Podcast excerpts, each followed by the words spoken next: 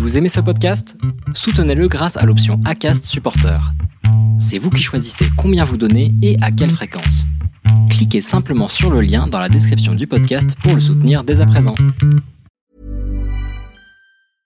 This is Paige, the co-host of Giggly Squad, and I want to tell you about a company that I've been loving, Olive and June. Olive and June gives you everything that you need for a salon quality manicure in one box. And if you break it down, it really comes out to $2 a manicure, which is absolutely insane. It's also so easy to get salon worthy nails at home with Olive and June. The difference between how your nails used to look when you did them yourself and now with the Manny system is a complete game changer. The best thing about Olive and June too is it's a quick dry. Dries in about one minute, lasts for five days, and full coverage in up to one to two coats. Visit oliveandjune.com slash perfect Manny 20 for 20% off your first system. That's oliveandjune.com slash perfect Manny 20 for 20% off your first system.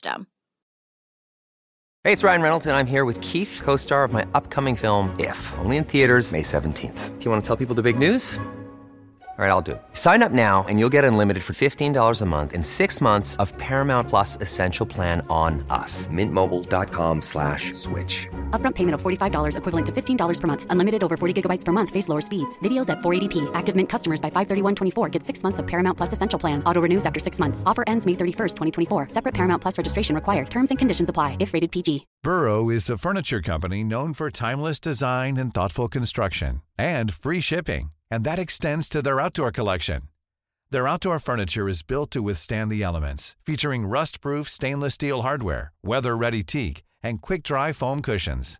For Memorial Day, get 15% off your Burrow purchase at burrow.com slash ACAST and up to 25% off outdoor. That's up to 25% off outdoor furniture at burrow.com slash ACAST. Salut, je m'appelle Solène Rigoulet et bienvenue dans Friendship. Friendship, c'est le podcast où des amis témoignent, racontent leur histoire pour t'accompagner dans tes relations. Des amis se livrent pour que leurs erreurs ou leurs réussites puissent t'aider sur le long chemin de la vie. Et aujourd'hui, dans ce nouvel épisode, tu as rendez-vous avec Émilie et Coralie.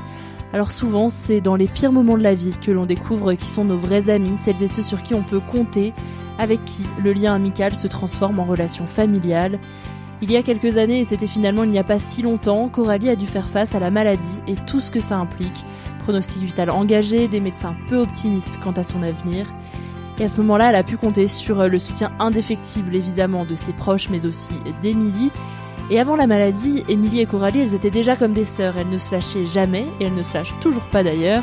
Toutes les deux, elles sont comédiennes, elles ont une troupe à gérer ensemble, et elles montent des spectacles. Et aussi parfois, elles s'autorisent quelques vacances en famille. Leur témoignage, il est précieux, alors je t'invite à l'écouter attentivement. Je te souhaite une très bonne écoute. Vous les copains, je ne vous oublierai jamais. Dans l'amitié, il n'y a pas de fidélité. Pas de légitimité à être jalouse, par exemple. Il n'y a pas d'alliance, pas de cérémonie, pas de champagne pour célébrer une amitié. Pourtant, de toutes les relations qu'on a dans la vie, il y a des chances pour que les amitiés soient celles qui durent le plus longtemps. L'homme le plus riche est celui qui a les amis les plus puissants. You can count on me like one, two, three, I'll be there.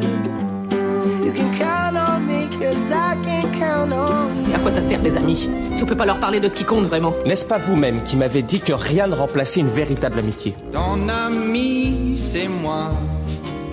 Tu sais, je suis ton ami. Salut à toutes les deux, Coralie et Émilie. Euh, merci de partager ce moment sur Friendship euh, avec moi. Merci, bonjour. Pour commencer, j'aimerais que vous vous présentiez. Donc chacune va présenter l'autre euh, pour euh, savoir un peu comment vous parlez euh, l'une de l'autre. Ok, tu commences, je commence Vas-y, vas-y, je vois ton regard éloquent. Alors, je vous présente Coralie Lascou, euh, qui est comédienne, auteur, metteur en scène, euh, multifonction. Voilà, qui est née à Boulogne, qui a grandi en région parisienne, puis qui est partie passer son adolescence à La Rochelle avant de revenir en région parisienne faire l'école Périmonie. Voilà, après elle a fait beaucoup de théâtre, des grands rôles classiques, euh, peu de cinéma, voilà, beaucoup de choses. Et, et puis ensuite, euh, je l'ai rencontrée dans un, spectacle d'improvisation. Et à partir de là, euh, elle a fait surtout, je crois, de l'humour, beaucoup de spectacles d'impro euh, et beaucoup de mise en scène de, de one, de spectacles. Elle a écrit également des spectacles qu'elle a mis en scène. Elle a mis en scène mes propres spectacles. Voilà, donc elle travaille énormément, elle sait tout faire. Et euh, voilà, c'est Coralie Lascaux. Oh là là Beaucoup de choses qu'on va pouvoir développer. Quel CV Eh bien, à ma droite, euh, et ce n'est pas sa couleur politique, Émilie Pfeffer, euh, 40 ans, 50... Je n'ai pas dit ton âge, moi, alors. 42, 150 moins que moi. Euh, Émilie, et c'est une Alsacienne euh, pure euh, souche, voilà, qui a vécu en Alsace et puis euh, qui a rencontré là-bas le, le- le théâtre et notamment l'improvisation. Et après, elle est montée à Paris euh, pour faire son one-woman show. Pourquoi moi et euh, donner euh, des cours d'improvisation, entre autres, à, l'école du One Man Show. Et on s'est rencontrés autour d'un spectacle d'improvisation. Et depuis, on travaille, on, on- j'allais dire presque on vit ensemble. Non, on vit à 10 minutes, mais on partage beaucoup de choses, et professionnelles et personnelles. Très bien. Alors, euh, vous avez commencé un peu à en parler, euh, mais comment est-ce que vous vous êtes euh, rencontrés vraiment au tout début? Ben, un monsieur qui s'appelle Thomas Galzo nous a, avec qui Émilie avait travaillé en Alsace, nous a conviés toutes les deux autour d'un atelier d'improvisation pour faire un spectacle. Donc Émilie, c'était une pro de l'impro. Et moi, je, je débutais. J'avais jamais fait d'improvisation. Et très vite, on s'est retrouvés à faire euh, un spectacle qu'on qu'on a joué euh, très vite au point virgule. Et euh, j'étais avec des maîtres, que des gens, euh, on était six en scène, cinq personnes qui faisaient de l'impro et, et moi qui débutais. Et j'ai énormément appris, notamment euh, grâce à à la bienveillance d'Émilie et, et d'Hélène. On était trois filles qui, toutes les deux, m'ont transmis beaucoup de choses et m'ont rassurée parce que l'impro, c'est c'est chaud. Et ça, c'était du coup il y a une quinzaine d'années, et vous êtes devenus amis tout de suite, ou ça a pris un peu de temps? Bah, ça a pris un peu de temps. Au début, euh, on se connaissait pas trop, c'était un peu la découverte. Euh, moi, je suis arrivée un peu. euh, alors, elle m'a dit après Coralie que comment elle m'avait perçue au début. Moi, je j'ai débarqué un peu. J'avais fait déjà avant avant qu'ils créent cet atelier. Ils avaient, on avait déjà fait un peu des spectacles d'impro, mais moi, j'étais beaucoup à, à Strasbourg à l'époque et euh, j'avais envie de faire moins d'allers-retours et d'être plus sur Paris. Donc je me suis un peu plus investie dans cette troupe et c'est vrai que Coralie au début elle, elle a eu l'impression que j'arrivais un peu euh, en disant faut faire comme ci, faut faire comme ça euh, parce que eux ils étaient un peu amateurs quand Mm. même. euh, Ah bah, Seb- les garçons, Seb, Thomas et, et Mitch ils faisaient ça vraiment pour le plaisir et moi euh, j'étais déjà euh, intermittente, comédienne et j'avais envie que si je, je m'investisse à Paris que ça devienne aussi mon, mon, mon métier. Donc j'ai pris un peu les les choses en main en débarquant de là. Donc euh, c'est vrai que j'ai pu certainement eu l'air d'être un peu un peu brusque. Voilà, mais au début on se connaissait pas trop. Mais ça nous a découvrait. tiré vers Oui. le haut. Hein. C'était moi aussi j'étais intermittente. euh, Hélène, la troisième fille aussi. Il y avait ce décalage entre les garçons qui eux avaient un métier, une vie à côté, euh, médecin, euh, caviste, euh, avocat, et qui nous avions choisi et pris le risque de faire ce métier. Et, et c'est vrai qu'Émilie a très vite voulu le professionnaliser et c'était important. Et tu as eu raison.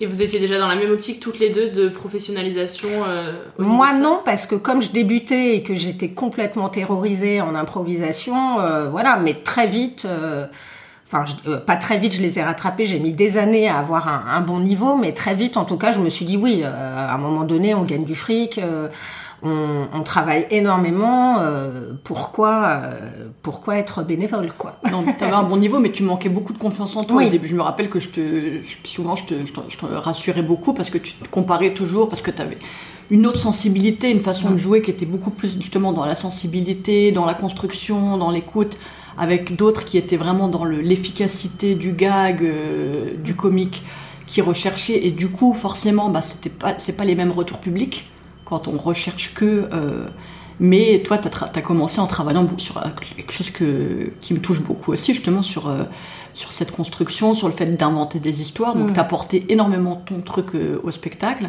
sans le voir. hein. Voilà. mais, mais voilà, mais c'était pas, c'était moins efficace. Donc c'est moins, c'est toujours beaucoup plus dur de- d'accepter ça parce que t'as pas le retour du rire direct. euh, mais moi, je me rappelle que tu vois, je te, disais mais si si, euh, Ouais. t'as ton truc à apporter. Et après, Non, mais c'est vrai que c'était cinq fortes personnalités avec euh, vraiment un sens de la performance, euh, parce que en improvisation, en humour, voilà, ça chante, ça danse, ça prend des accents, ça va dans tous les sens. Et moi, c'était pas mon truc. Donc, euh, c'est vrai que j'avais beaucoup tendance à me comparer, mais euh, Hélène, Émilie euh, m'ont porté, m'ont soutenu, et à un moment donné, on a dit stop, on fait un spectacle entre filles, entre meufs, voilà, et c'est ce qui s'est passé. Et donc vous avez fait votre premier spectacle que vous avez écrit ensemble. Enfin, c'est. Oui. Ouais. On était un trio. Ce travail-là, il, a, il s'est passé comment?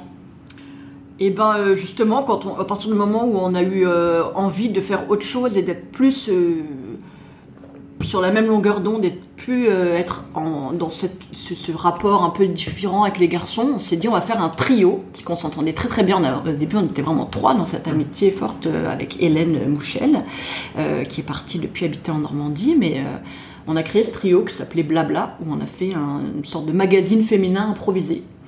Euh, voilà, on est parti sur cette idée de faire un peu des, des journalistes et on a mélangé un peu euh, ces deux passions, le côté un peu plus théâtral avec une trame un peu écrite, des personnages précis qu'on avait, euh, chacune avait son personnage et euh, des, des impros dans ce, dans ce format qui était euh, créé sur le moment. Donc on l'a créé au point virgule et puis après on l'a joué pendant plusieurs années euh, Mm. un peu ailleurs.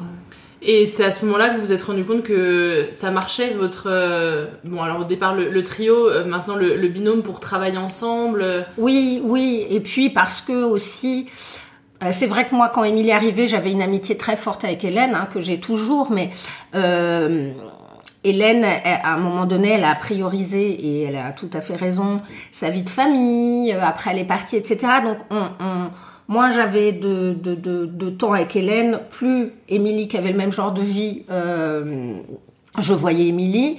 Et puis Émilie m'a énormément aidée euh, puisque j'avais monté une compagnie au départ, qui est maintenant notre compagnie. Elle s'est investie, elle m'a aidée parce que porter tout ça c'est euh, c'est très lourd, c'est pas que de l'artistique. Il y, a, il y a eu ça. Et puis il y a eu qu'on a eu des enfants aussi, toutes les trois à peu près en, en même temps ou, ou, ou- ou qui se suivaient. Et euh, en loge, euh, tu te prépares, tu te maquilles, mais euh, tu parles aussi de tes problèmes avec tes gosses, euh, de, de, de tes problèmes dans ton couple. Moi, j'étais une mère seule, donc Émilie, elle a eu beaucoup aussi de d'empathie pour ma situation. J'ai élevé mon, mon fils toute seule pendant des années, donc elle, elle venait me voir, on, on faisait des trucs ensemble. Émilie, son mari, était dans le est dans le cinéma, donc il n'était pas souvent là. Donc c'est vrai que ça nous a aussi élevé les gosses ensemble, passé des vacances ensemble, et puis d'un seul coup, tu- on se rend compte qu'on est devenu euh, qu'on fait tout ensemble, qu'on est devenu une famille. Ouais, et puis euh, les années sont passées, on n'a pas, on s'est pas rendu compte du temps euh, Ah non, s'est complètement écoulé quoi. Non, mais c'est pour ça, avant de te voir, on s'est toutes les deux dit, mais ça fait combien de temps? On sait même plus. Bah Et je crois que pour beaucoup de gens, on est indissociable, même si on a d'autres amitiés, mais euh, on, on est indissociable, euh, en tout cas dans le, dans le métier. Ouais. On nous appelle ou, ou l'une ou l'autre. Si l'autre n'est pas dispo euh, pour décrocher, pour euh, demander un conseil ou pour euh, un service, euh, on appellera l'autre. euh.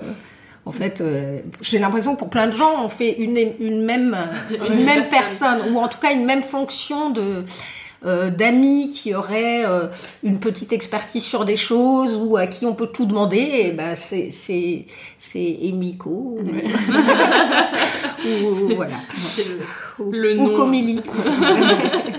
Et sur la, la compagnie, toi, tu avais déjà créé ta, ta compagnie, euh. Émilie a rejoint ensuite. Comment est-ce que les discussions ont eu lieu pour euh, se dire bah, quelle place euh, Émilie va avoir dans, dans la compagnie, comment on se répartit le travail? On n'en a jamais parlé. On n'en a jamais parlé, ça s'est fait tout seul. Émilie m'a dit non, mais si tu veux, je peux t'aider sur cette partie chiffrée. Si tu veux, je peux machin, etc. Tu fais tout, ma pauvre. Émilie, elle est.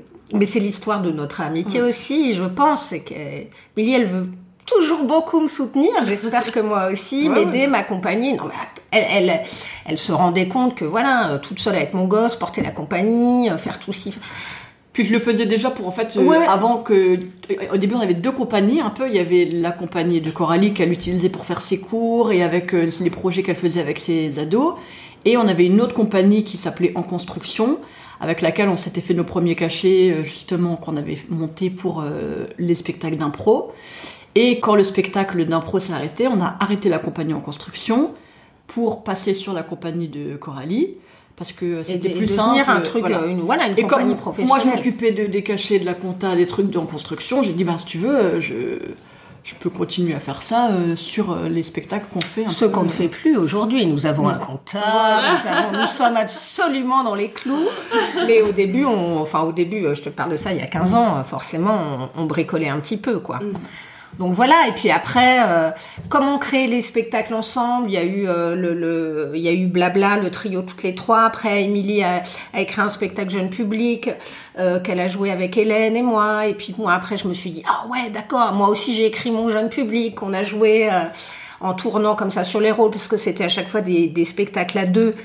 Et puis après, Émilie s'est dit, tiens, bah moi, je vais faire un spectacle seul pour les enfants. Et puis, elle m'a, elle m'a demandé de l'accompagner euh, en mise en scène. C'est, un accompagnement total, c'est-à-dire aussi pour réfléchir à l'histoire, même si elle a écrit 99,99%, mais réfléchir ensemble à l'histoire, et puis après fabriquer, et puis créer ensemble, et, et voilà. Et puis, bah, du coup, on fait tout ensemble. hein. Et vous avez, parce que j'ai l'impression du coup vous êtes euh, pas euh, fait une charte de, de travail pour. Non. euh, Non. euh, vous avez jamais eu peur que euh, les visions euh, se- soient divergentes, euh, que ça, ça mette à mal un peu la relation? Bah, Je pense que c'est pour ça que ça fonctionne, c'est qu'en fait tout se passe très naturellement. On n'a jamais discuté, dit on fait si on fait progressivement. On a de plus en plus euh, travaillé l'une avec l'autre. Et comme ça se passait très bien, qu'on se disputait jamais, euh, Non, jamais. professionnellement, on s'est jamais disputé, on n'a jamais Mais été en désaccord, même dans la vie. On n'a jamais eu de, Ouais. de, de disputes, de trucs. euh, on s'est dit, ah, c'est tellement simple. Et justement, j'ai- vécu beaucoup d'expériences, de, de troubles, de choses où, effectivement, au bout d'un moment, les égaux de l'un, de l'autre euh, rentraient en cause. Là, c'est jamais, euh, ça s'est jamais fait parce qu'on on se répartissait un peu les choses naturellement et euh, sans se poser de questions. Et on était contente quand ça marchait pour l'une, pour l'autre. euh. Ouais, je pense, je crois qu'il n'y a pas une semaine où, où, où l'une de nous écrit pas un texto. T'as fait ça euh, au niveau de la compagnie? Oh bah non, bah écoute, je- tu le fais, je le fais. Et puis on se fait des rendez-vous comme ça, administratifs. euh, deux fois par mois au moins où on regarde tout, tout, tout ce qu'on doit faire. Et puis l'artistique, en fait, tu sais, c'est des, c'est des métiers en fait où, où t'as pas d'horaire, où tu, ou en tout cas nous, on, on fonctionne pas en se donnant des rendez-vous.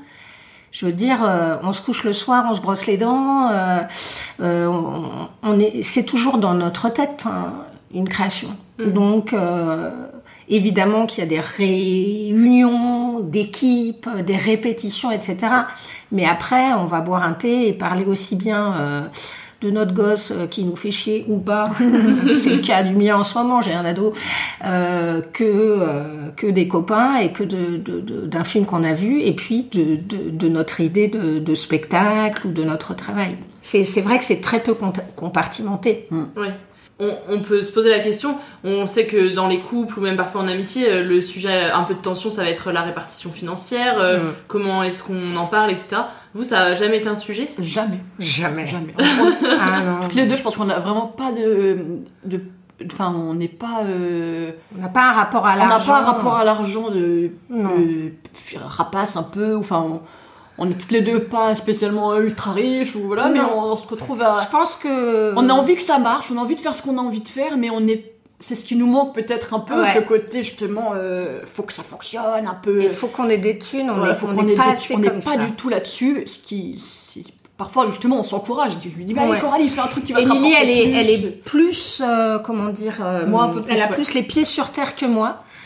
Qui, moi, je peux me laisser, alors que physiquement, je peux sembler terrifiante pour plein de gens qui me disent euh, Coralie, elle est impressionnante, etc.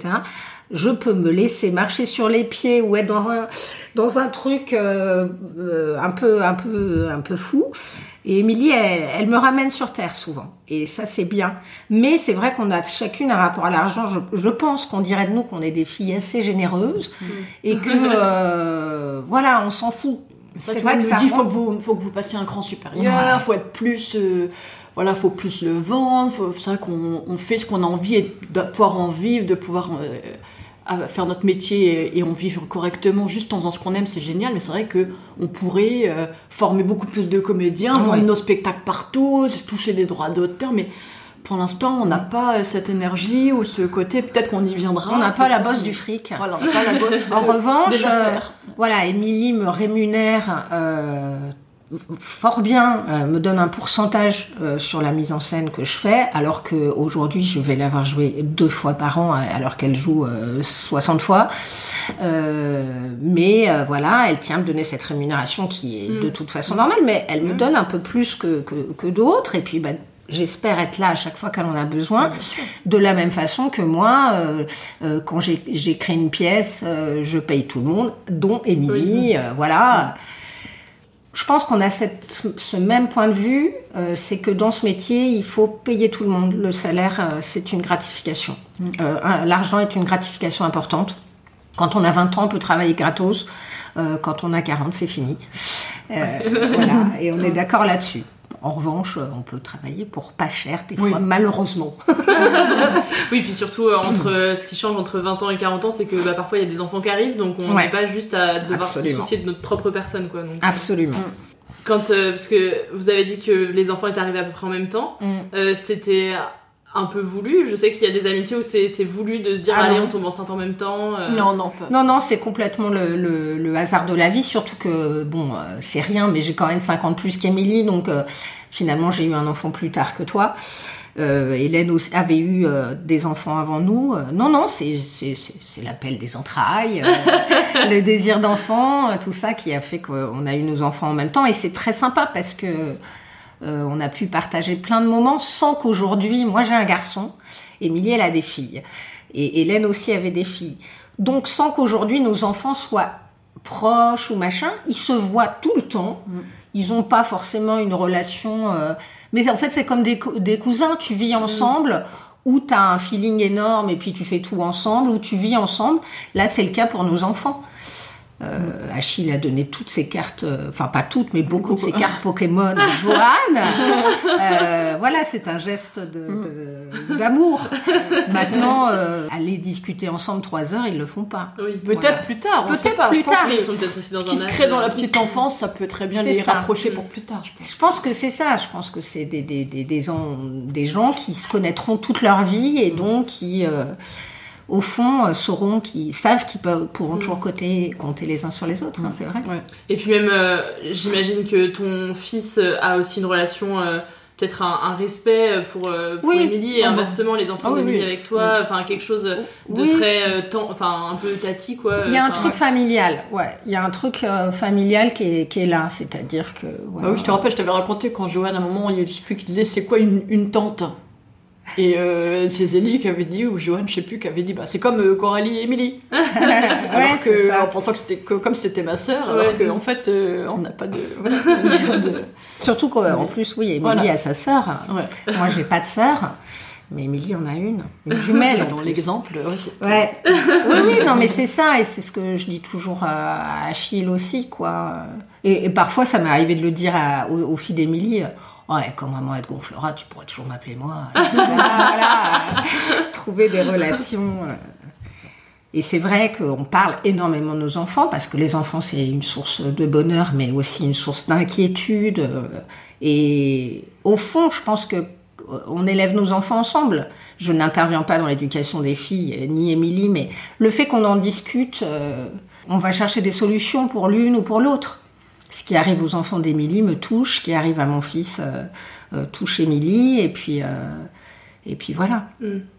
Et vous m'avez parlé de voyage, vous avez beaucoup voyagé Ouf, ensemble, ouais. euh, que toutes les deux ou en famille, enfin comment, Oh, le- comment c'était tout, mais c'est vrai qu'on a fait beaucoup de déplacements professionnels qui nous ont aussi rapprochés. On a eu la chance que nos spectacles pour enfants soient joués. on est allé à Dubaï, on est allé Ah ouais, à Tunis, on a fait des, Puis des- plein de plein de- d'endroits en et, province. Voilà, et des petits endroits en province, mais c'est vrai que surtout là, euh, Mm. euh, donc c'était super. Et puis tous les étés, euh, depuis, bah, je crois depuis Zélie est née. hein. Ouais. Euh, et donc Zélie, euh, l'aînée d'Émilie, elle, a, Elle va avoir 13 elle ans. va avoir 13 ans. Tous les étés, on se fait au moins une semaine de vacances ensemble avec tous les enfants. C'est pour ça que c'est des Ah cousins. Euh, avec mon frère aussi qui a trois enfants. Et, et c'est génial parce que avec mon frère, moi et les enfants d'Émilie, on a trois pères du même âge. Donc, euh, et depuis des années, voilà, on va dans l'île d'Oléron et, et on se fait nos petits rendez-vous familiaux. Ça tombe à, à l'anniversaire de la fille d'Émilie, à l'anniversaire de, de la fille de mon frère. Donc voilà, c'est c'est la famille. Trop quoi. bien, ce petit rendez-vous annuel. Ouais, euh, c'est Il y a hyper eu important. quelques petits. Il y a eu une, une ou deux fois où ça, ça, Mm. c'est- ça s'est pas fait, mais c'est vrai que c'est. Ouais, c'est important aussi d'avoir ce- ces moments où on sait que on se retrouvera un peu quoi quoi qu'il Ouais. arrive. Enfin, parfois avec les emplois du temps de chacun, c'est un peu compliqué. Là, au moins, vous savez, Mm. tous les Voilà, étés. nos, emplois du temps, ils sont assez coordonnés. Oui, du coup, oui, à nous, on sait pas. Et puis euh, voilà, on habite dans la même ville, à l'initiative d'Émilie aussi, parce qu'avant j'étais euh, j'ai- j'étais euh, dans Paris, et puis euh, quand j'ai cherché, elle me disait mais viens, viens, viens, viens à Saint-Ouen, c'est bien, et moi je voulais rester dans l'Est, et puis au bout d'un moment, elle m'a convaincue. Parce qu'Émilie, non seulement elle, euh, elle donne son avis, mais elle agit direct. Ah, tu lui dis un truc, tout de c'est suite. ta elle- mère, là, que- que- Ouais, que- mais elle va chercher, elle va se mettre en- et à activer des trucs et, euh, et pour ça c'est vrai que c'est super confortable et maintenant ça fait cinq ans qu'on est à côté, euh, c'est pratique, ouais. c'est super pratique. Ça nous permet aussi de nous investir dans notre ville, euh, d'aller jouer au social bar du coin ensemble, euh, de de- de- d'aller au cinéma ensemble, de faire plein plein plein de trucs euh, sympathiques ensemble. Pour toi, c'était évident de convaincre euh, Coralie de venir ici euh, à Saint-Ouen. Bah oui, je, je, suis pas vraiment convaincue. En fait, j'en ai parlé comme ça. Après, sa mère était là. Elle dit Mais c'est vrai, ça serait super. Elle allait regarder les annonces et puis on allait visiter un, un appart ensemble. Oui, on a visité l'appart que j'ai trouvé. C'était avec Émilie, donc c'est incroyable. Ouais. Voilà, on se regardait toutes les deux. Ouais, qu'est-ce qu'on pense Ouais, ouais, ouais, ouais, c'est bon. Validation d'Émilie, etc. Parce que c'est vrai que euh, à cette époque-là, j'étais encore euh, euh, mère célibataire et que à un moment donné, c'est pas mal d'avoir euh, le regard de quelqu'un d'autre ou la validation ou l'intervention de quelqu'un d'autre. euh, euh, quand on n'a pas de, de conjoint, ce qui n'était pas du tout un problème pour moi, mais voilà, du coup, d'être avec Émilie, de visiter cet appart, c'est rassurant. J'ai pas fait le choix toute seule. Si c'est pas bien, hein, on comme elle sait qu'elle me voit tout le temps, euh, j'avais pas intérêt à lui vendre un truc euh, pourri, sinon je me le serais fait re- reprendre. euh. Voilà. Et euh, vous m'avez parlé du voyage à New York, que c'était votre plus Ah beau ouais. souvenir. Ouais, ouais, ouais, ouais. Pourquoi? Bah, euh, parce que un c'est une, c'est une évasion sans les enfants. Hein. Ouais, bah oui, déjà. Ouais. Ouais. En fait, c'était pour mes, euh, mes 40 ans. J'avais dit, euh, voilà, euh, moi, me faites pas de cadeaux, euh, faites une cagnotte, et puis euh, je voudrais bien partir en voyage. Alors, j'avais pas dit où, mais Émilie, elle savait exa- exactement que mon rêve, c'était d'aller à New York. Et puis, elle a fait faire une chanson, euh, elle a fait chanter tout le monde. Un jour, j'irai à New York avec toi. Je sais plus si c'était mon idée, je me demande si c'était pas l'idée de Marine ou de. Bah peut-être. En Je tout cas, voilà, c'est toi qui avais fait les feuilles, etc. Et, et je me suis dit, mais en fait, c'est un message, elle veut venir avec moi. Et je lui dit, tu voudrais pas venir avec moi? Elle m'a fait, bah oui.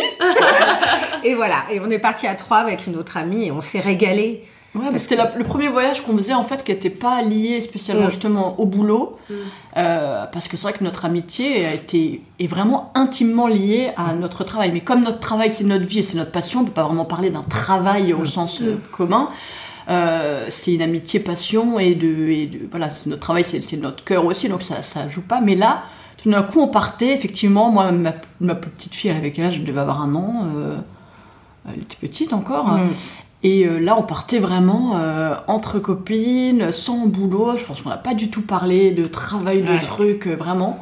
Et on a marché, on a un peu la même façon de voir les choses, de se perdre dans les rues, moi avec ma carte de New York. Pour... Ah, moi, notre relation, c'est tout à fait ça. C'est Émilie qui regarde le plan et la carte. Et elle me dit, on va là, on va là, qu'est-ce que t'en penses? Et moi, je dis, oh bah oui, oui, oui, oui. Et moi, je, je, je- j'adore. Je, me, je me laisse porter. non, mais c'est vrai, c'est très confortable. Parce que finalement, on est euh, très, très différentes. Ouais. Très différentes toutes les deux, mais, euh, mais on se complète bien. Et puis, on a des valeurs communes. Et euh, voilà, une, une affection mutuelle, un, un- je dirais que c'est une forme de complétude, l'amitié, comme ça. On se complète.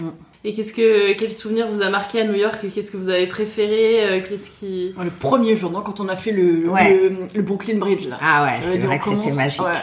C'était magique, ça. On était parti par là, on avait traversé le pont de Brooklyn, euh, on était arrivé. C'est pareil, c'est Émilie, ça, qui avait dit euh, j'ai lu qu'il faut faire ça. Moi, je dis oui. euh, moi, voilà, je dis oui à, à Au tout. tout début du, on était, on avait comment, on était parti très tôt. Je me Ouais. suis dit, il faut voir le soleil, se faire un truc comme ça, et on était. C'était magnifique. Le- notre rapport au cinéma, on adore toutes les deux le Mm. cinéma. C'est vrai que New York, c'est un décor permanent de films. euh, On était, ah bah c'est là qu'ils ont fait l'affiche du cinéma. Il était Mm. une fois dans, dans l'Ouest. ou je- Non, En il était une fois en Amérique. Euh, voilà, où toi tu me par truc. Ah, et puis là, c'est les studios de tel truc de théâtre. Toi, tu me. Sur des. Voilà. Et Mm. moi, ah bah oui, et puis j'ai lu ça. Et on était. euh, Là, je pense qu'on marchait 10 Bah, km quand- par jour. euh. Quand on aime le cinéma, la littérature américaine, New York, c'est, Mm.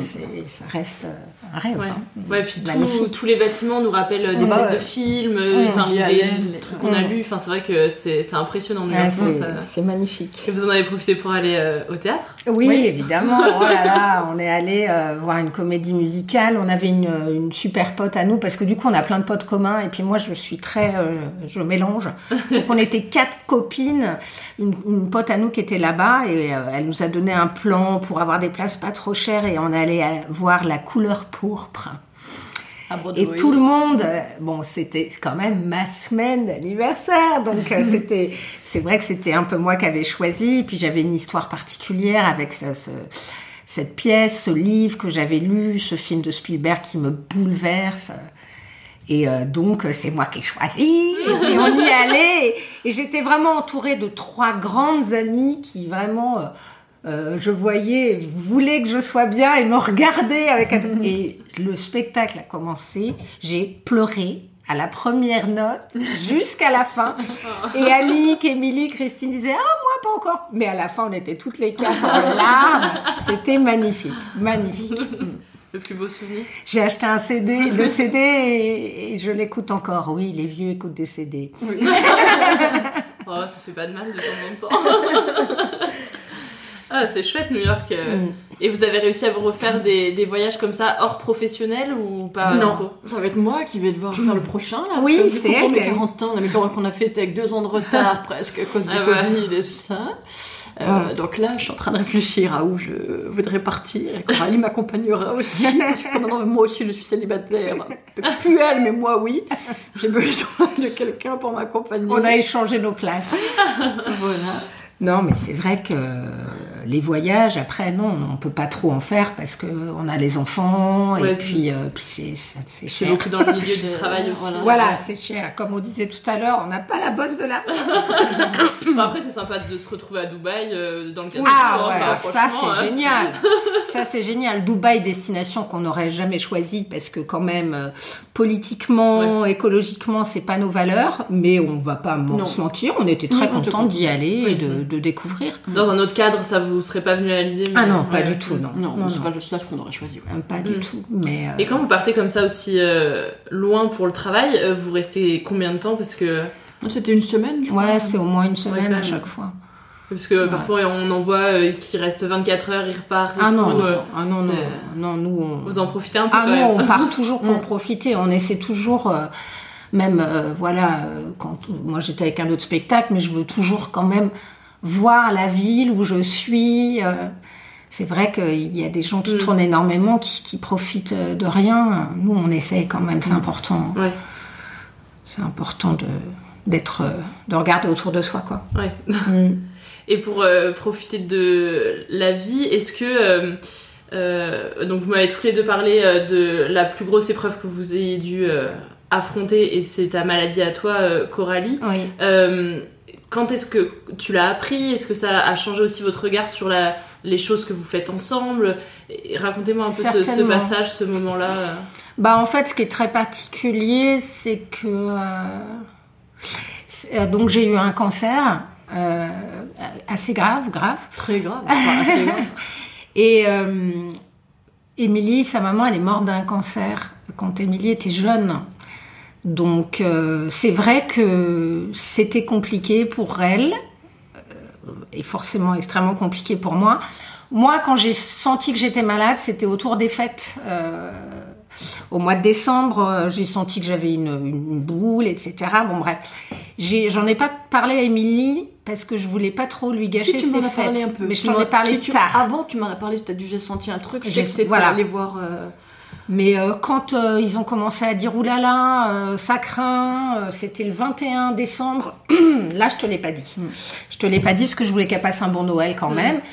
Donc ouais, je me rappelle que je m'en doutais tout à fait. Même si tu voilà. pas parlé, parce que j'en ai parlé à Noël, j'ai parlé que de ça euh, quand on s'est vu. euh, Je le Ouais, savais bah, en général, c'est mauvais signe oui. quand Voilà. une boule euh, au niveau de la poitrine. Et donc, et en fait, le diagnostic, euh, après euh, moult IRM, euh, scanner, etc., malheureusement, c'est tombé le jour de son anniversaire.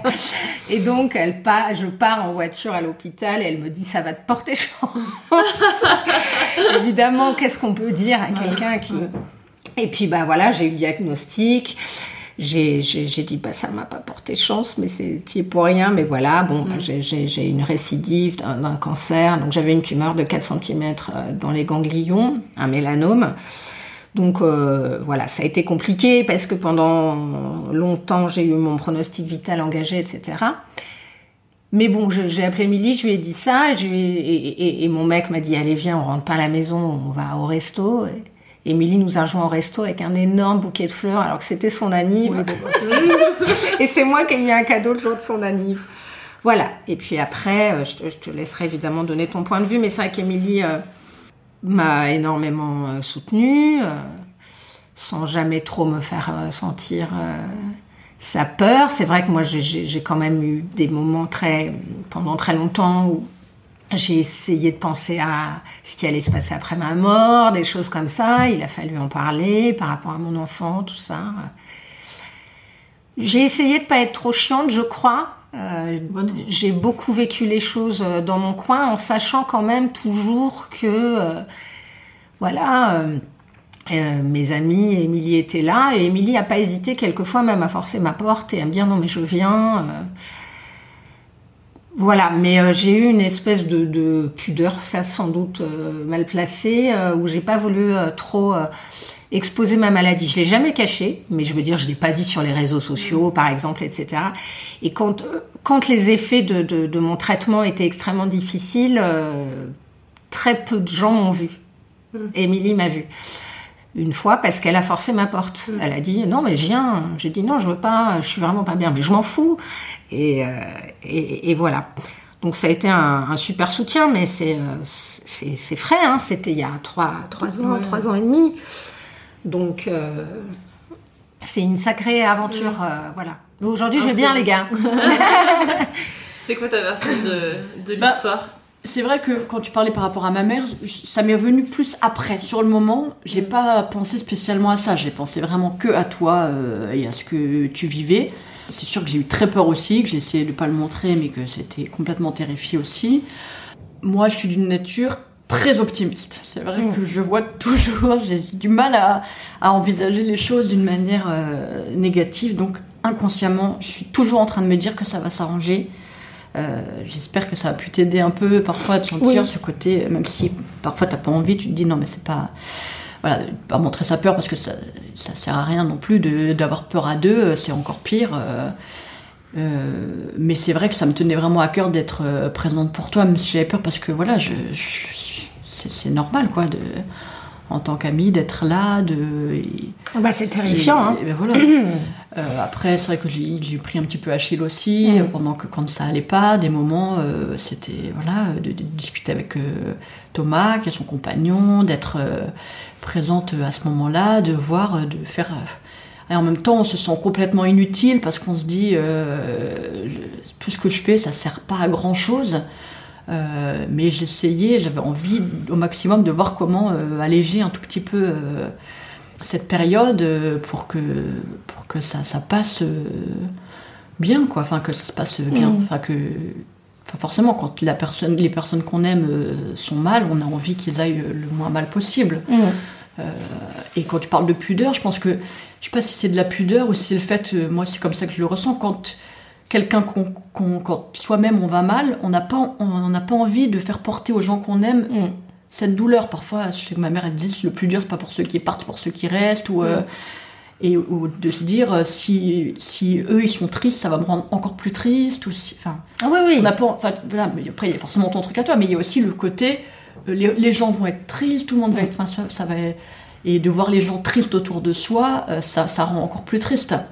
Donc j'essayais de pas montrer, euh, enfin, Oui, oui, oui, le moins vrai, possible hein. sa peine, son truc. Quand tu me dis là, ça m'a touché, un tel a pleuré, machin, et moi j'essayais de de pleurer le moins possible, justement pour pas que tu aies en plus à supporter d'autres Oui. douleurs et d'autres peines, alors que peut-être ça t'aurait fait du.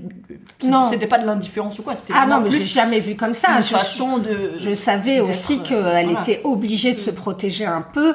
Moi, c'est vrai que ma mère, euh, au début, était tout le temps extrêmement bouleversée et qu'à un moment donné, je lui ai dit, maman, c'est pas possible. Ma mère, elle habite à 500 km et elle voulait venir me voir euh, quand j'ai eu le diagnostic, même si ça faisait un mois qu'on avait compris. Euh, et euh, j'ai dit non, ça ne, ne viens pas parce que je peux pas porter ton chagrin. Ouais. En plus, protéger les autres. Et ça, je pense qu'Émilie, elle en avait conscience. Que je pouvais pas en plus la protéger. Parce que finalement, on le fait beaucoup. Et puis moi, j'avais un enfant de, de 11 ans à la maison euh, qu'il fallait que, que j'assure. Euh, Donc, euh, j'avais déjà... je- je- enfin, voilà, on a, on a beaucoup, beaucoup apporté. Mais c'est vrai qu'après, Émilie, elle a fait un retour... euh, ce que tu m'as dit. Oui, euh, bah après, moi, je, je me suis. Plus tard, ça a été plus. À partir du moment où t'étais entre guillemets sortie d'affaires, enfin, on Mm. s'est rendu compte que le traitement marchait parce que son pronostic vital a été quand même engagé plusieurs mois. On n'était pas sûr du tout que ça fonctionne, euh, que ça puisse marcher. Quand on s'est rendu compte qu'elle pouvait avoir droit à ce protocole et que ça commençait à fonctionner, après, j'ai commencé à m'identifier beaucoup, bah, justement, à son fils parce que moi, j'ai perdu ma mère quand j'avais 14 ans. euh, de la même maladie et euh, je l'ai vécu dans un truc où euh, elle avait le même âge que Coralie en fait Euh, donc ça va c'était très bizarre et très difficile à voir d'imaginer que en fait euh, tout ce qu'elle avait traversé c'est ce qu'avait traversé Coralie au même âge quoi donc ça m'a rappelé des trucs où on se rend pas compte quand on est enfant on voit pas ses parents à 40 ans ils nous paraissent hyper vieux puis d'un coup on a le même âge et on se rend compte de, de ce que c'est Oui, tu m'as Euh, dit euh, ce qui m'a tenu, mon objectif, etc. C'était mon fils. Euh, son père est quasi inexistant et l'idée de laisser mon enfant, c'était, euh, mais c'était de ça dont je souffrais le plus. Et c'est ce que m'a dit Émilie. Elle m'a dit quand j'ai vu ce que tu ressentais pour tes enfants en étant malade, tout ce qu'on porte de, de, de je sais même pas si j'étais en colère, mais de d'énergie, de, de, culpabilité, etc. En fait, euh, tu as pu euh, un peu imaginer finalement ce que sa mère avait vécu. Et ça, moi, j'en avais pas du tout conscience. Je me disais juste que je voulais la protéger parce que je- sa mère était morte de ça, mais elle me l'a dit après. Ouais. Elle avait le même âge que toi et tout. Et là, j'ai fait, fou, ouais, quand même. C'est une aventure aussi euh, pour Émilie de, de vivre l'intimité de quelqu'un comme ça euh, avec euh, ce qu'elle avait vécu, Ouais. quoi. Voilà. Et du coup, tu as apporté aussi quelque chose euh, bah, pour ton fils, euh, à toi, Coralie, euh, pour, euh, je, je sais pas, des, des clés pour dire, bah moi, au même âge, j'étais dans cet état-là, euh, enfin... Non, c'est difficile d'en parler. euh, je pense qu'il n'a pas le recul suffisant pour s'en rendre compte. Et c'est, euh, j'ai essayé d'être au contraire de, de, de, de rendre les choses quand il était chez moi. Voilà, de faire de lui faire des trucs qu'il aime, de- des pizzas, de regarder des films, de rigoler, de faire de, de lui changer les idées, plus que de. Mais par contre. Euh, j'ai pu expliquer peut-être certains de ses comportements à Coralie par rapport à son agressivité, au fait qu'il refuse de voir, qu'il lui, il, il refusait d'admettre qu'elle était vraiment très malade ou quoi, il, il l'aménageait pas du tout. Mais mon frère était pareil. Moi, j'étais complètement dans la conscience quand j'étais petite. On comme j'étais toujours très positive, très truc, on pense qu'on m'a caché beaucoup la réalité de la situation et que je refusais de la voir aussi. Donc, euh, j'ai traversé les choses un peu dans un, un déni complet. Euh, et euh, mon frère, lui, je me rappelle qu'à l'époque, il était très dur avec ma mère, que ça a été, il, il s'en est beaucoup voulu après, mais enfin, il y a eu beaucoup de choses, mais euh, c'est une façon de se protéger aussi. Et je lui disais, c'est pas qu'il est, un- je sais pas, c'est pas qu'il est insensible ou que machin, c'est que c'est sa façon à lui de supporter ce, cette, ce- cette façon de voir en se, en se bouchant les yeux et en, en, te- en étant dur avec toi pour te faire réagir, pour euh, pas que tu te laisses aller, ou même inconsciemment. Ouais. Et je pense que Il faut toujours prouver à son enfant qu'on est vivant, en fait. Mon fils, il a été très dur avec moi, mais euh, il voulait que je lui montre que j'avais toujours cette pulsion de vie pour pouvoir lui résister.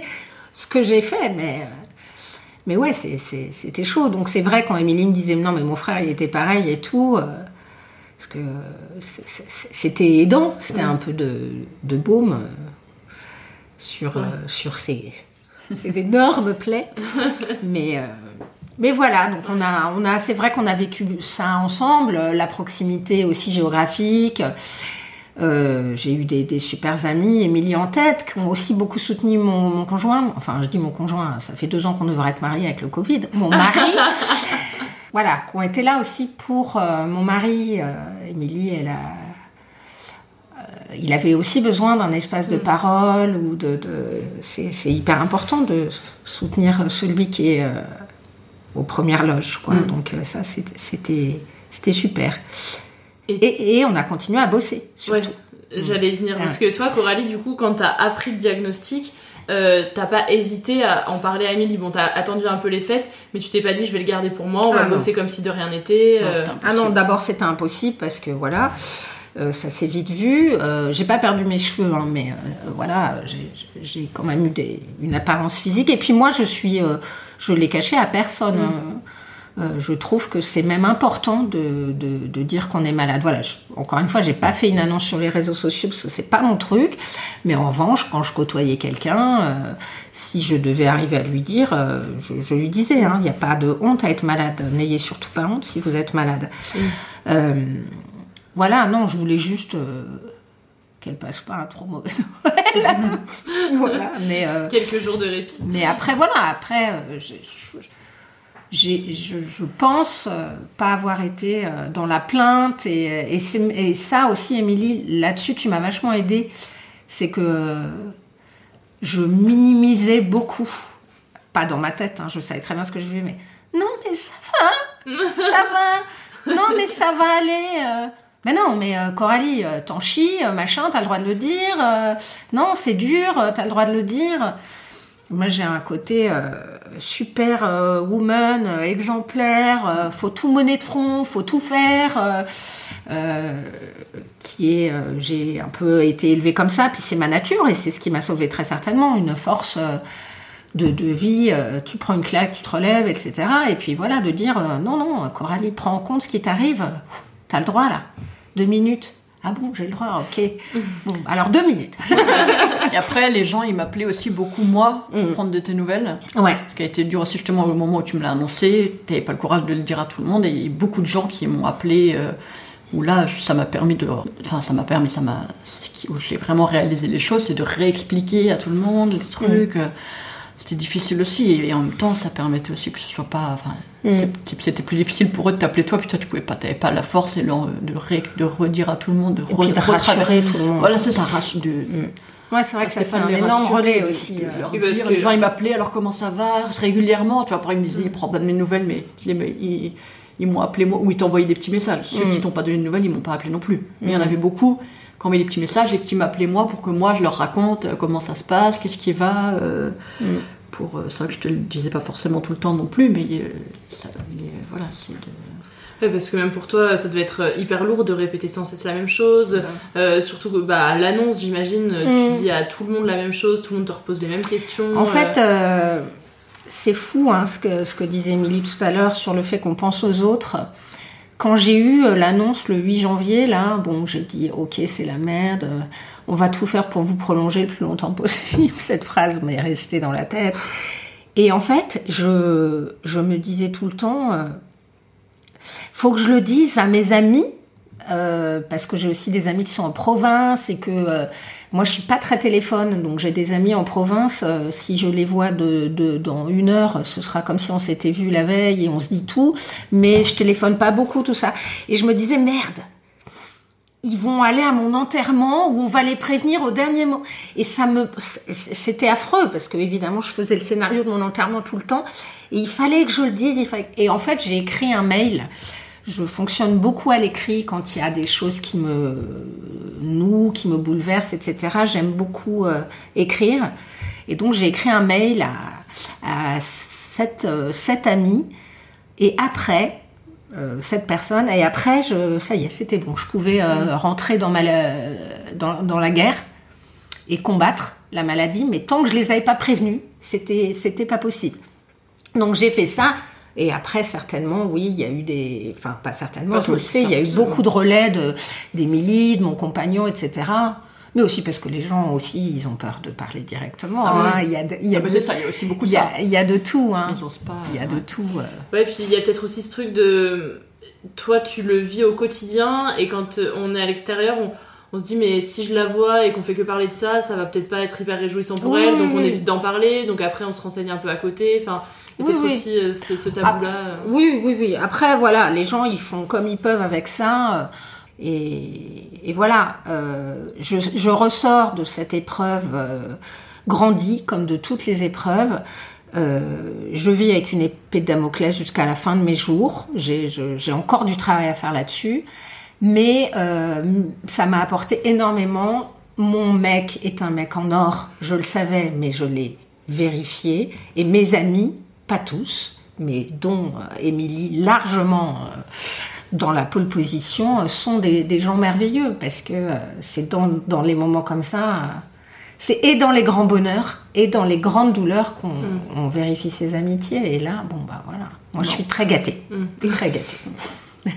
Et Émilie, euh, toi, du coup, tu forçais la porte et tout de temps en temps. Est-ce que tu avais mis en place certaines choses pour essayer de, de changer les idées à Coralie? Euh, Je sais pas, euh, euh, tout à l'heure, tu as dit que amené un peu de pendant, fleurs, ouais, euh. et puis après, je savais que quand ça a commencé à aller un peu mieux, euh, quelques mois après, euh, qu'elle qu'elle rêvait de partir, qu'il n'y avait pas trop de problèmes, j'avais essayé d'organiser une petite fête chez moi euh, pour faire un, un- une cagnotte pour lui permettre de, de s'évader un petit peu. Donc j'avais essayé de réunir un maximum de gens, de lui faire un peu une petite fête surprise chez moi, et on avait réussi à récolter de l'argent pour qu'elle puisse partir euh, une semaine en Italie. J'avais dit pour elle et pour Thomas justement qui devait vivre ça. J'ai dit voilà, c'est elle se plaint pas beaucoup, mais c'est difficile pour elle. Donc j'avais, elle, ça lui ferait du bien de se changer d'air et d'aller voir autre chose. Donc euh, les gens ont vraiment. euh, Et de partir sans son, son gosse.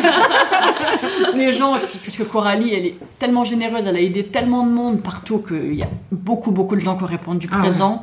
Euh, ils sont pas pu tous venir, mais il y en a quand même beaucoup qui sont venus et il y en a surtout énormément qui ont participé et qui étaient heureux de pouvoir faire ça euh, pour elle parce que euh, Mm. c'est pas grand chose pour chacun et en même temps on savait que ça ferait. euh, Ça, c'était un très beau cadeau, le voyage, bien entendu, mais surtout de voir la liste des gens qui ont donné des sous ou qui ont écrit un mot ou qui ont fait une vidéo.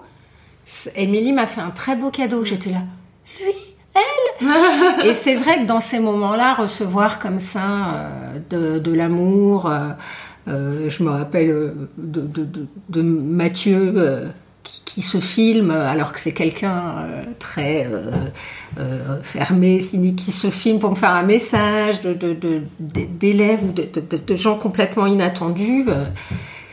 ça, c'est. Oui, oui, c'est- mieux que la chimio. Hein. Ça fait un effet. c'est galvanisant, quoi. J'ai remercié chaque personne individuellement. Ça m'a beaucoup touchée. Si vous écoutez, je, je- vous m'avez beaucoup touchée. Et euh, vous avez continué à travailler? Ah ouais, ouais, absolument. Ouais. Absolument. Il y a eu une petite pause ou un moment de Ouais, non, il y a des moments où je faire, pouvais euh, pas, etc. Mais tout le monde euh, a été hyper respectueux de ça. Et puis il y avait l'idée du spectacle que- qui, du coup, Ouais. tu as commencé à écrire pendant ce moment-là. de- Ouais. J'ai écrit mon spectacle La biche Repetita euh, pendant que j'étais malade. J'en avais déjà parlé avec Émilie parce que Émilie, euh, vous la voyez pas, euh, mais elle a un capital euh, comique, c'est une super euh, comédienne. Et, et je voulais absolument la mettre dans une pièce de La Biche depuis toujours, donc j'avais euh, des idées et j'ai utilisé en effet le, le, le moment de ce temps libre pour dire je vais pas foutre toute ma vie. et j'ai écrit la pièce et on l'a montée pendant que j'étais malade, euh, avec tout le monde qui s'adaptait à, à ma fatigue. À ma fatigue. Vous avez fait de la scène et tout quand même pendant cette période Ouais, ouais, ouais. Ah Bah, on a fini, on a, on a créé le spectacle, euh, ça faisait pile un an que tu avais eu le diagnostic. Enfin, euh, Ouais. c'est pile un an que, tu, que ça avait commencé, parce que c'était en Ouais. décembre, euh, la, la création. Et on a fini, euh, enfin, on- le dernier jour où tu as pris ton traitement, c'est le jour où la pièce s'est arrêtée malgré nous, parce que c'était le soir du, de l'annonce du confinement. Le 15 mars, c'était. On fêtait, on, a- on avait pris de l'alcool pour fêter le fait qu'enfin, ça y est, c'était fini, le traitement, t'allais pouvoir recommencer à vivre, et là, bim, on a été confinés. Confinés. Ouais, moi, faut savoir que dans la vie, euh, j'ai de la chance au final, mais il y a toujours sur mon parcours plein plein de trucs chiants. Mais ça finit toujours bien, c'est l'essentiel. Mais bon. Ouais, ouais, on a enchaîné. euh, j'ai j'ai pris mon, mon, mon dernier cacheton de chimio et, et eu- et deux heures après, il disait euh, fini, euh, confinement, euh, hop, trois mois. Donc même pas de fête pour la rémission. Ah, bah, même pas de fête pour, pour la rémission. Et puis, euh, mais bon, du coup, un repos obligé, Ouais. un repos forcé qui était, je pense, pas plus mal. Même si, euh, bon, voilà. Ouais. Et pendant le confinement, euh, donc euh, toi t'a- t'allais mieux, euh, vous avez continué à travailler. Comment Enfin, alors vous pouviez pas aller sur scène, etc. Mais quand on est comédienne et que ben on est considéré comme non essentiel pendant un certain nombre Ouais. de temps, enfin un certain nombre de mois, Mm. quasiment d'années, comment on le vit, comment on se soutient aussi là-dedans Bah, c'était particulier, je pense que ça a été vraiment une période, je pense, pour tout le monde un peu blanche, un peu hors du temps. Sur le moment, on a vécu les trucs comme ça. Toi, t'es parti un peu chez ta Mm. mère, donc on n'était pas à côté. Euh, au début, on vivait un peu au jour le jour, on savait pas combien de temps ça allait durer. On venait de sortir d'une grosse période de création, donc on n'était pas spécialement dans une envie à un moment de d'écrire, de réfléchir au travail pour plus tard. Enfin, en tout cas, j'ai pas l'impression. Non, et puis surtout, on voyait tout le monde qui écrivait, qui faisait des trucs euh, avec le confinement, et on se se disait, bah non, on va pas rajouter un truc, on vient de, de, de lancer un spectacle qui s'arrête. Notre projet, c'est ça, donc euh, on n'a pas voulu créer autre chose. Après, on s'appelait beaucoup parce Ouais. qu'on avait des choses administratives, comptables, on a essayé de Oui, on a- garder la compagnie on hors a, de l'eau. on a réussi à, à trouver des subventions, à, faire, à trouver un peu d'argent, on a essayé de se bouger comme ça pour... euh, Ouais, on a quand même 15 salariés, 15 personnes qui travaillent pour nous toute l'année, qu'on fait vivre. Donc on voulait euh, pas que tout, tout, tout s'écroule. Donc voilà. Émilie, avec son pragmatisme, elle avait vu des choses dont elle m'a fait part, et puis on, a bricolé comme ça à distance. Mais ça a été trois mois, ouais, où on s'est pas vu. euh, Et après, dès qu'on a eu le droit de, Mm. de rebouger un peu ou quoi, je sais que je suis, je suis Elle est venue direct. Elle est venue Quelques jours avec, ses fils filles. et ses parents. Ouais. Ça a permis de... Ah, on faisait l'école à la maison à l'époque. euh, encore, Mm. euh. Alors c'était dur, ça. Dur. On a tous vécu ça, mais c'était difficile. Et là, ça y est, ça a bien repris euh, au niveau de la compagnie, de... Oui, on a, on a repris notre spectacle plusieurs fois, mais bon, quand même, depuis deux ans, la situation, la pandémie fait que c'est compliqué. Euh, On, on a repris, bim, il y a eu l'instauration des passes sanitaires. Là, on a joué novembre-décembre où c'était hyper difficile parce que euh, il y avait la psychose. Donc euh, voilà, on est, on, on aimerait bien euh, retrouver un peu, euh, enfin pouvoir éprouver notre travail euh, dans un contexte euh, un peu plus normal, sans se dire bon. euh, puis on va pas se mentir, les gens sortent moins aujourd'hui. euh, on a tous pris des habitudes un peu casanières et, et c'est compliqué quoi. Heureusement, il y a les spectacles jeunes publics où là, les enfants, les, les, les parents veulent toujours quand même occuper leurs gosses. Ouais. Donc ça, Ils en ont eu marre de les avoir à la maison, alors... on les comprend. Et t'as parlé de ton mariage, Coralie C'est fait déjà ou ça Ah non, non, bah ça devait être euh, au premier confinement, donc voilà. L'année dernière, on l'a réannulé parce que euh, c'était encore la merde, la psychose. Donc là, c'est le 18 juin. Je dis toujours, s'il y a la peste bubonique, je me marie quand même. Et donc, évidemment, Émilie est mon témoin. Ah, c'est ce que j'allais demander. Évidemment. Nous avons essayé ma robe pour la première fois il y a 4 jours. Et il y a 10 cm où elle ne ferme pas dans le dos. C'était ici, chez Émilie. Une angoisse nouvelle. Non, je, je n'ai pas grossi du dos, il y a eu un problème. Donc voilà. Non, mais bien sûr, on, on fait ça ensemble. C'était quoi ton émotion quand elle t'a demandé d'être témoin? Et ben... euh, Ah, je crois qu'elle m'a dit Oh, bah j'espère bien ça paraît si évident. Oui, parce qu'en fait, euh, voilà, j'ai- pris des témoins. euh, mes deux témoins sont, sont des gens qui m'ont euh, aidé à rencontrer mon, mon mari. Euh, Émilie connaissait euh, Thomas. euh, Et puis tu t'étais mis beaucoup de barrières aussi dans Voilà. tes rencontres en disant je veux pas qu'il soit comme ci, comme ça. J'ai une légère différence d'âge avec mon mari, je suis plus âgée. C'est pas Et, très grave. et voilà, mais je suis tendance. et c'est vrai qu'au début, tout ça, elle me, disait, elle me disait, mais non, elle le connaissait très bien, mais il est génial, il est super, etc. Et c'est vrai que, voilà, donc j'ai choisi des témoins qui ont du sens par rapport à, à mon histoire euh, amoureuse et familiale. Tu la voyais avec, euh, avec Thomas, du coup, euh, pour euh, les présenter? Ah non, non, pas du tout. euh, je n'aurais jamais pensé de, de moi-même. Moi, c'était Personne n'y aurait c'était pensé. un, un ancien élève à moi, donc je le connaissais de, des cours, de ce que je voyais, de- une personne très joyeuse, très, euh, très, très solaire, très, euh, très dynamique et tout. Donc euh, quand elle m'en a parlé, je me suis dit, ah bah oui, non, mais quand elle m'a demandé ce que je, ce que je pensais de lui, j'ai dit que c'était quelqu'un de très sympa, de ça, mais Hmm. j'aurais jamais pensé à dire, il faut que je prenne- je présente telle personne Ah non, personne, personne. Euh, C'est mon autre témoin, Johan, qui est l'entremetteur. euh, mais euh, bon, il pensait à un coup d'un soir. il pensait pas à cette révélation euh, que ça mènerait à un mariage. Mais euh, j'ai rencontré un- une très très belle personne, un, un bel, un bel humain. Et donc, si c'était un ancien élève à toi, vous travaillez avec lui aussi? Non. Ah, aujourd'hui Ah, aujourd'hui, oui. Ah, si, si, ah, aujourd'hui, aujourd'hui, oui, mais à l'époque, non. À l'époque, non. Ah non, non, non, non. Parce qu'il est comédien aussi. Oui, oui, oui. Euh, j'ai écrit euh, la, la biche répétita euh, pour Émilie, pour lui, et puis et on joue avec deux autres amis avec qui je jouais dans un spectacle qui s'appelle Les colocataires, Delphine Grand et Mathias Bensin. Donc on est cinq potes et, et c'est génial. Ça se ressent sur scène et puis enfin partir en tournée. Là, on va faire un mois à Avignon euh, à 5. On sait qu'Émilie va faire beaucoup la cuisine euh, parce que euh, elle est douée pour ça. Et puis alors du coup, bah nous, on se laisse un peu, euh, un peu, un peu porter là-dessus. Voilà, on a chacun nos, nos compétences. Mais on partage euh, aussi euh, des tas d'amis et des tas de connaissances. On pense évidemment à Hélène, tout ça, euh, qui nous connaissent toutes les deux et, et, et c'est- c'est c'est super quoi. Voilà. De, de- Émilie, ma, ma mère dit toujours euh, Oh, bah, c'est ma fille adoptive. c'est la famille. euh, C'est vrai, même mes oncles. euh, voilà, Émilie fait partie de la famille, mes frères. euh. Non, mais Émilie, c'est pas pareil, c'est la famille. voilà. De conversation, c'est toujours Émilie, c'est pas pareil, c'est la famille. Donc, c'est c'est super agréable. Ouais.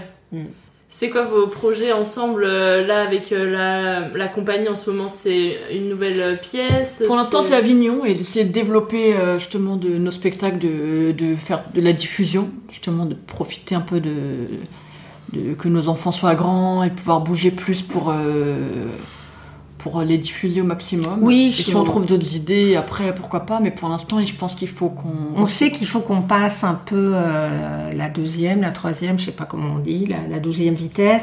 Voilà, que on, on nous le dit beaucoup. C'est vrai que nos spectacles, ils fonctionnent très bien, ils jouent toute l'année depuis des années. euh, et voilà, il faudrait qu'on arrive un peu à se bouger pour euh, les vendre, pour, pour développer notre activité. Mais c'est pas notre truc. hein.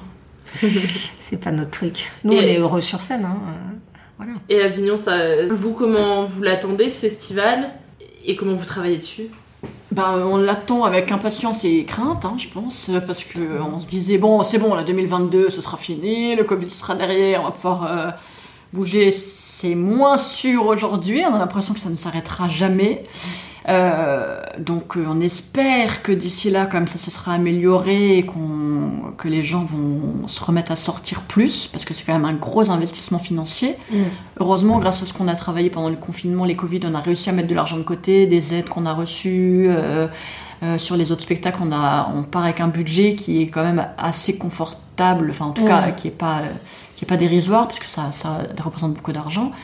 Euh, mais c'est sûr que euh, c'est toujours stressant. Donc on est très heureux de vivre cette expérience parce qu'on sait qu'on va bien s'amuser et en même temps, euh, on espère que ça va pas être. euh, Moi, je l'ai déjà fait trois fois à Avignon, Émilie. moi pas, moi j'ai toujours refusé. elle- a toujours oh refusé. J'aime pas la chaleur, j'aime pas tracter.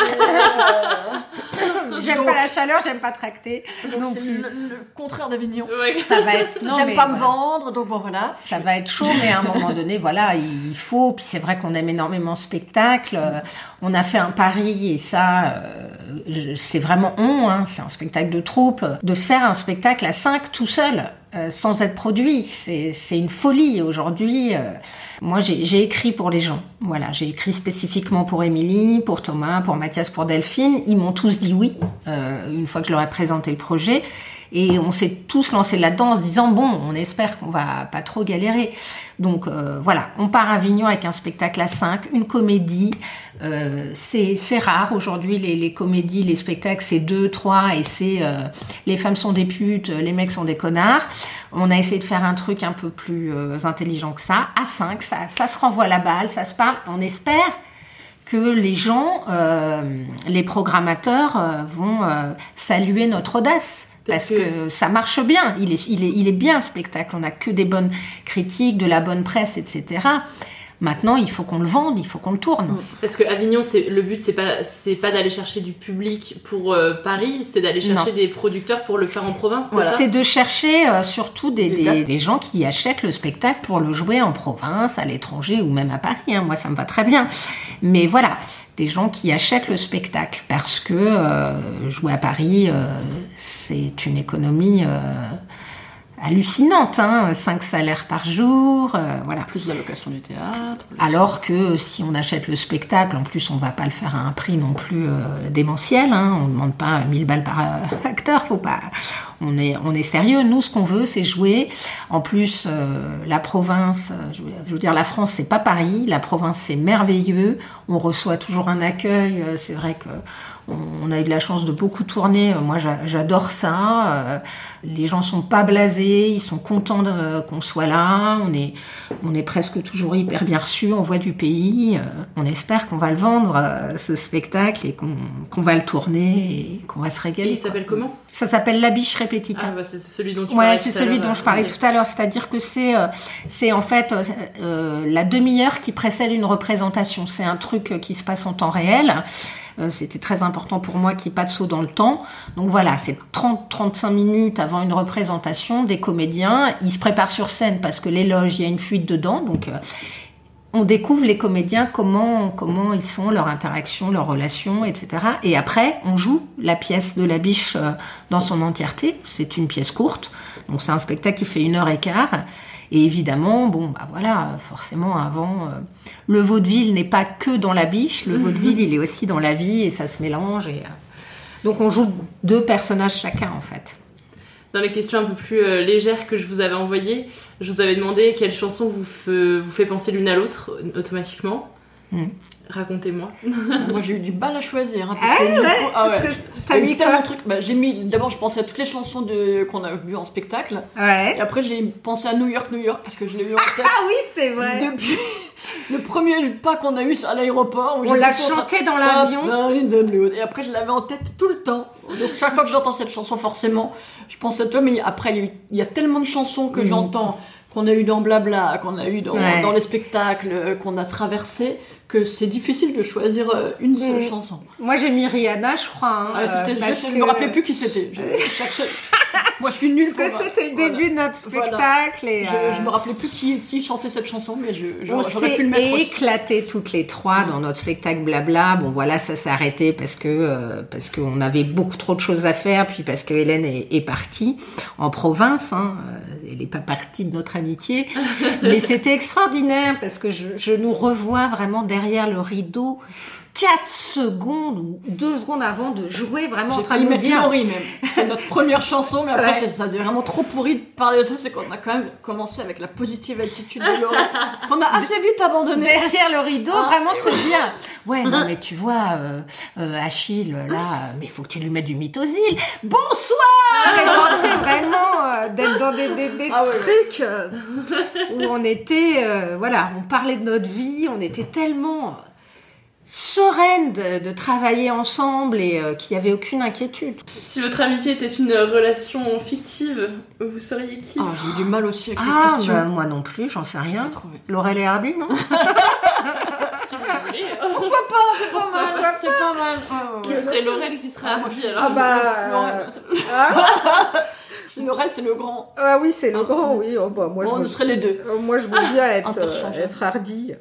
Non, non, mais euh, quand je cherchais des idées d'amitié de, d'amitié féminine, euh, souvent, même en faisant travailler des comédiennes ensemble, Mm. il y a toujours une sorte de compétition, de mise en De rivalité. de rivalité qu'on n'a euh, jamais eu. Non, jamais. On n'a jamais été euh, euh, en C'est tellement pas intéressant en plus. Alors que pourtant, ça aurait pu, parce Ça que vous aurait faites le pu, même métier. ouais, enfin, Ouais. c'est vrai que... Et même l'improvisation, le théâtre d'improvisation, à un moment donné, il y a un truc où quand même on peut se tirer la bourre. euh, De...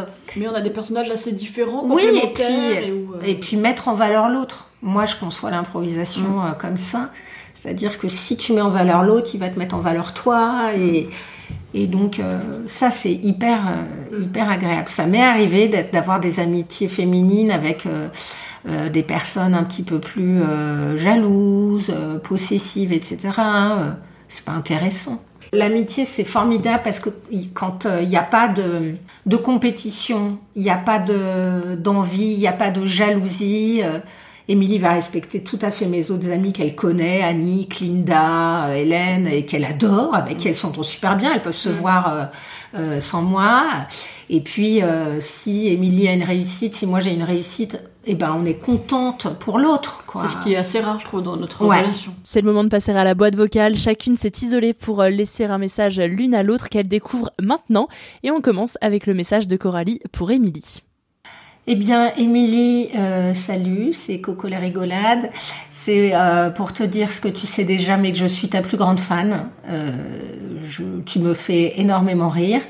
Donc, euh, si tu organises mon EVJF, je te demande, s'il te plaît, de retrouver ce costume de carotte avec lequel euh, tu étais euh, rue Pigalle pour me faire euh, rire à nouveau. Une soirée en costume de carotte, ça me fera très plaisir. Je t'embrasse.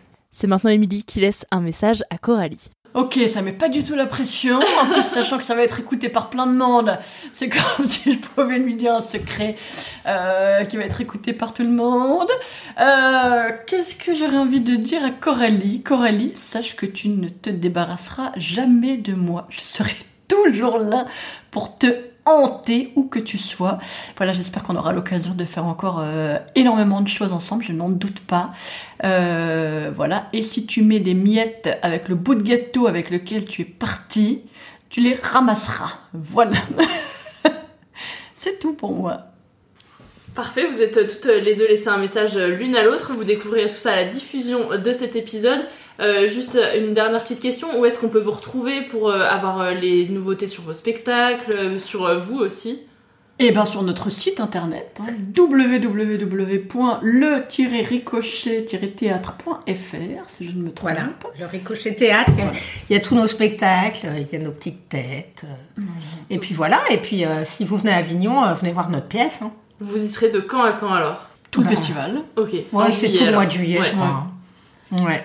Et bah super. On vous souhaite en tout cas que ça fonctionne et puis on vous retrouve à Avignon. Merci, Merci beaucoup. Merci beaucoup. À bientôt. Merci à toi d'avoir écouté cet épisode de Friendship. Tu trouves en description tout ce dont on a parlé dans l'épisode. Et si tu veux soutenir mon travail, tu peux parler de Friendship autour de toi. C'est le meilleur moyen aujourd'hui de m'encourager. Tu peux aussi me laisser un avis et beaucoup d'étoiles sur Apple Podcast, Spotify, Podcast Addict, mais aussi Castbox.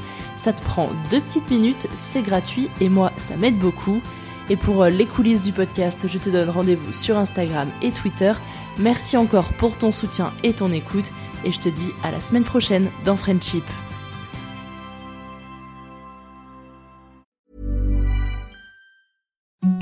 The softest sheets you've ever felt. Now imagine them getting even softer over time. That's what you'll feel with Bowl and Branch's organic cotton sheets. In a recent customer survey, 96% replied that Bowl and Branch sheets get softer with every wash. Start getting your best night's sleep in these sheets that get softer and softer for years to come. Try their sheets with a 30-night guarantee. Plus, get 15% off your first order at bowlandbranch.com. Code BUTTERY. Exclusions apply. See site for details. Imagine the softest sheets you've ever felt. Now imagine them getting even softer over time. That's what you'll feel with Bowl and Branch's organic cotton sheets. In a recent customer survey, 96% replied that Bowl and Branch sheets get softer with every wash. Start getting your best night's sleep in these sheets that get softer and softer for years to come. Try their sheets with a 30-night guarantee. Plus, get 15% off your first order at bowlandbranch.com. Code BUTTERY. Exclusions apply. See site for details. Hi, I'm Daniel, founder of Pretty Litter. Cats and cat owners deserve better than any old-fashioned litter. That's why I teamed up with scientists and veterinarians to create Pretty Litter. Its innovative crystal formula has superior odor control and weighs up to 80% less than clay litter. Pretty Litter even monitors health by changing colors to help detect early signs of potential illness. It's the world's smartest kitty litter. Go to prettylitter.com and use code ACAST for 20% off your first order and a free cat toy. Terms and conditions apply. See site for details. Tu veux créer un podcast mais tu ne sais pas par où commencer? Je pense qu'on a ce qu'il te faut. Notre programme 30 jours pour créer ton podcast répond à toutes tes problématiques. La conception de ton projet, le format de ton podcast, les visuels, le titre, l'enregistrement, le matériel, l'hébergeur, le montage, la communication, tout est réuni en un seul endroit pour faciliter le lancement de ton podcast. Mais au fait, nous, c'est qui nous? Moi, c'est Florence, créatrice et hôte du podcast Avant j'étais prof. Et moi, c'est Solène, créatrice et hôte du podcast Friendship. À nous deux, on a publié plus de 140 épisodes et réuni 120 invités à nos micros. Notre aventure podcastique a connu de nombreux rebondissements. L'euphorie du lancement, La solitude, les doutes, la persévérance, la passion. et enfin les audiences qui décollent. Au fil des années, nous avons affiné notre expertise. Et aujourd'hui, nous te dévoilons toutes nos techniques pour créer ton podcast en toute sérénité. Alors, n'attends plus pour faire entendre ta voix. Rejoins-nous dès maintenant sur formationpodcast.podia.com et le podcast n'aura plus aucun secret pour toi.